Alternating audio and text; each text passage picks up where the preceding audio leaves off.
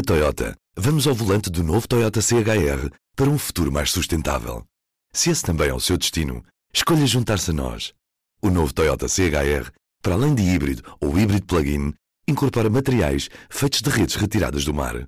Assim, foi pensado para quem escolhe ter um estilo de vida mais ecológico e consciente. Cada escolha conta e escolher o novo Toyota CHR é ir mais além pelo planeta azul. Saiba mais em toyota.pt. Do Jornal Público, este é o P24.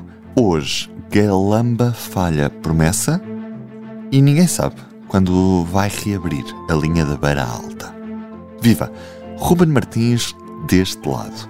Arrancamos a semana de olho nos arquivos e por isso recuamos ao sobrecarris de 23 de maio de 2023.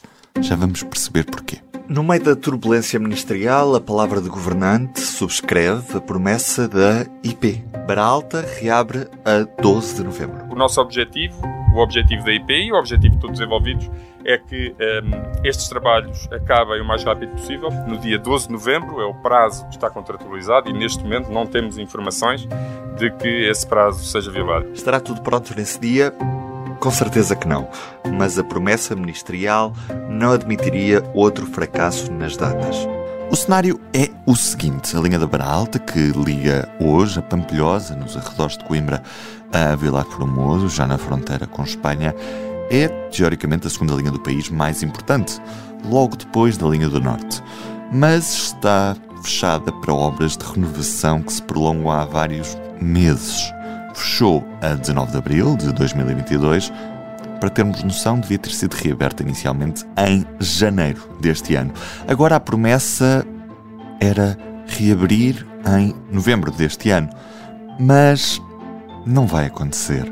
Carlos Cipriano é jornalista do público, especialista em assuntos ferroviários e um dos autores do podcast sobre Carris que pode ouvir nas plataformas habituais. O Carlos começa o artigo que faz manchete nesta segunda-feira com esta frase. De acordo com as tabelas de rendimentos de mão de obra em obras públicas, um homem bem alimentado e de boa forma física consegue escavar 1 a 2 metros cúbicos de solo médio por cada 8 horas de trabalho. Uma escavadora de trabalho médio escava facilmente entre 40 e 60 metros cúbicos por hora. Por cada escavadora em obra, seriam precisos 200 a 400 homens robustos para fazer igual rendimento de trabalho. Carlos, Porquê é que tu começas o artigo que publicas nesta segunda-feira de forma tão pouco ortodoxa? Eh, sim, se calhar, segundo as regras do jornalismo, eu deveria ter ido logo diretamente ao assunto e começar por explicar e por dizer que, que a, eh, a linha da Beira Alta continua a atrasar-se nas suas obras e a reabertura a, eh, a, ser sucessivamente protelada e neste momento ninguém sabe quando é que a linha vai reabrir. Porquê é que eu comecei por aí? Foi precisamente para evidenciar uh, o que há aqui de de tão pouco vulgar, de tão anormal, que é uh, no século XXI, com os meios que hoje uh, dispomos, não se conseguir fazer uma obra uh, mais simples do que uma obra que no século XIX, com os recursos do século XIX, a pá e picareta e com dinamite, foi construída em 46 meses. Portanto, nós estamos a falar de uma linha férrea que, entre outubro de 1878 e agosto de 1882, durante uh, 46 meses, foi construída entre Figueira da Foz e Vila Formoso, com exércitos de homens uh, com pai picareta e com dinamite. E hoje, essa mesma linha, portanto, no, no essencial está feita, não é? Uh, para se poder fazer uma modernização, neste momento já vamos em 50 meses, 17 dos quais com a linha interditada ao tráfego, portanto, em que os empreiteiros dispõem de 24 horas por dia para poder trabalhar, e ainda assim a IP falha já pela segunda vez o prazo de reabertura. Mas isto não é uma linha secundária, isto foi durante muitos anos e ainda hoje uma das principais linhas do país, a segunda principal e a principal porta de mercadorias para a Europa. Nós estamos muito preocupados no debate público com a bitola, mas afinal parece que o problema que parece existir neste momento é mesmo que a principal porta de entrada e saída de mercadorias está fechada há meses e, e não há prazo previsto para a reabertura. Isto não é um problema para o país? Se calhar julgávamos que era um problema maior do que realmente é. Ou seja, mesmo contando as externalidades, mesmo contando a quantidade de caminhões que neste momento estão a circular nas estradas transportar mercadoria que poderia seguir por caminho de ferro, não é? Com todos os ganhos ambientais que isso poderia, que se poderiam obter, se calhar o mito de que a linha da Beira Alta é a segunda linha mais importante do país e que é a nossa principal entrada na Europa, se calhar desfaz agora com estes 17 meses em que está uh, fechada e nem por isso aconteceu nenhuma revolução, nem por isso o país ficou a perder muito, não há muita contestação e, portanto, quase que uh, parece irrelevante que se tenha fechado uma linha aparentemente tão importante. Ora bem, o que é que eu quero dizer com isto? Uh, quero dizer com isto que isto só mostra um pouco a irrelevância do nosso caminho de ferro em Portugal. Porque se realmente fosse uma linha importante, se tivesse a prestar bons serviços ao país, seria inadmissível. O país não aguentava que a sua principal linha que, que a liga ao resto da Europa estivesse fechada há tanto tempo. Uhum. Até porque, em termos de serviços de passageiros, por lá já não passam comboios de, de, de passageiros desde o início da pandemia, em março de 2020. Um, e as mercadorias até têm conseguido dar a volta pela beira abaixo, ou então vão por estrada. Mas eu quero perguntar-te, Carlos, porque é que hum, uma linha de comboio precisa de tanto tempo para ser renovada? Quando olhamos para renovações anteriores, feitas há mais tempo, em que a circulação de comboios praticamente nem sequer era interrompida e os trabalhos eram feitos em horário noturno. O que é que explica que esta obra esteja a demorar tanto tempo? É assim tão complexa de fazer? Não, não é mais complexa do que outras obras. Uh, falaste muito bem, quer dizer, é a linha da Beira Alta, portanto, que foi construída uh, no século XIX e nos anos 90 do século XX, aliás, na sequência do acidente de Alcafache, um, foi totalmente modernizada. E essa modernização foi feita em três anos sem ter que se interromper a linha, sem ter que a fechar. E na altura, os empreiteiros dispunham de janelas temporais em período noturno de 4 a 6 horas para poderem fazer as obras. Era uma obra extremamente bem planificada. Assim que passava o comboio da madrugada, o último, o último da noite, o primeiro da madrugada, eh, eh, com bom planeamento, atacava-se a frente de obra e demorou três anos e modernizou-se a linha. E, portanto, pergunta-se hoje eh, como é que 30 anos depois não se consegue fazer melhor.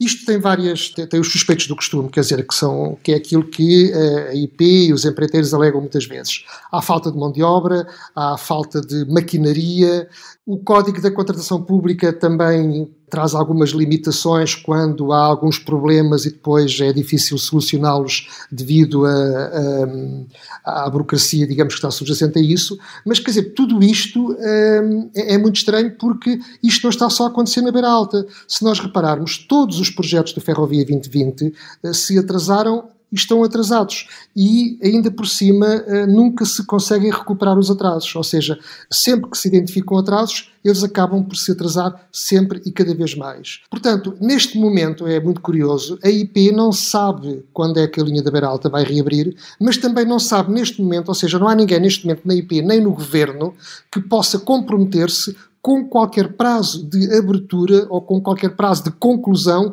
de uma obra ferroviária no país. Ou seja, neste momento, eh, praticamente quase todas as linhas do país estão em obras, eh, de maior ou menor dimensão, e ninguém se compromete, nem na IP nem no Governo, com um prazo de reabertura. E porquê que há uns meses o Ministro das Infraestruturas, eh, João Galamba, acabou por se comprometer com este prazo de novembro de 2023 para, para reabrir a linha da Barra Alta? Eu acho que, na minha opinião, ele foi um bocado ingênuo, mas confiou na IP, no fim de contas, já é a empresa que ele tutela, e se a IP lhe disse que iria reabrir a 12 de novembro, ele acreditou e, e veio a público, uh, digamos, uh, comprar essa data uh, que, a, que, a, IP lhe soube vender e, portanto, comprometeu-se com ela e agora deve tirar uh, consequências disso, não é?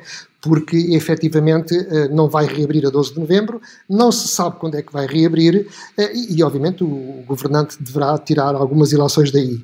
Muitas vezes tem falado em relação a, aos projetos do Ferrovia 2020, porque é que inúmeros projetos que deviam estar concluídos em 2020 e em 2023 mais de metade ainda está por finalizar, não é? Pergunta-se quando é que se faz uma auditoria para perceber realmente o que é que aconteceu. E para termos noção, o Plano Nacional de Investimentos 2030 para esta década também já está atrasado. Sim, também já está atrasado e, ao contrário do Ferrovia 2020, em que, apesar de tudo ter, ter derrapado, pelo menos foi apresentado um documento público em que uh, haveria, havia uma calendarização que se poderia seguir sobre os projetos todos, o PNI 2030 é atualmente uma coisa um pouco difusa.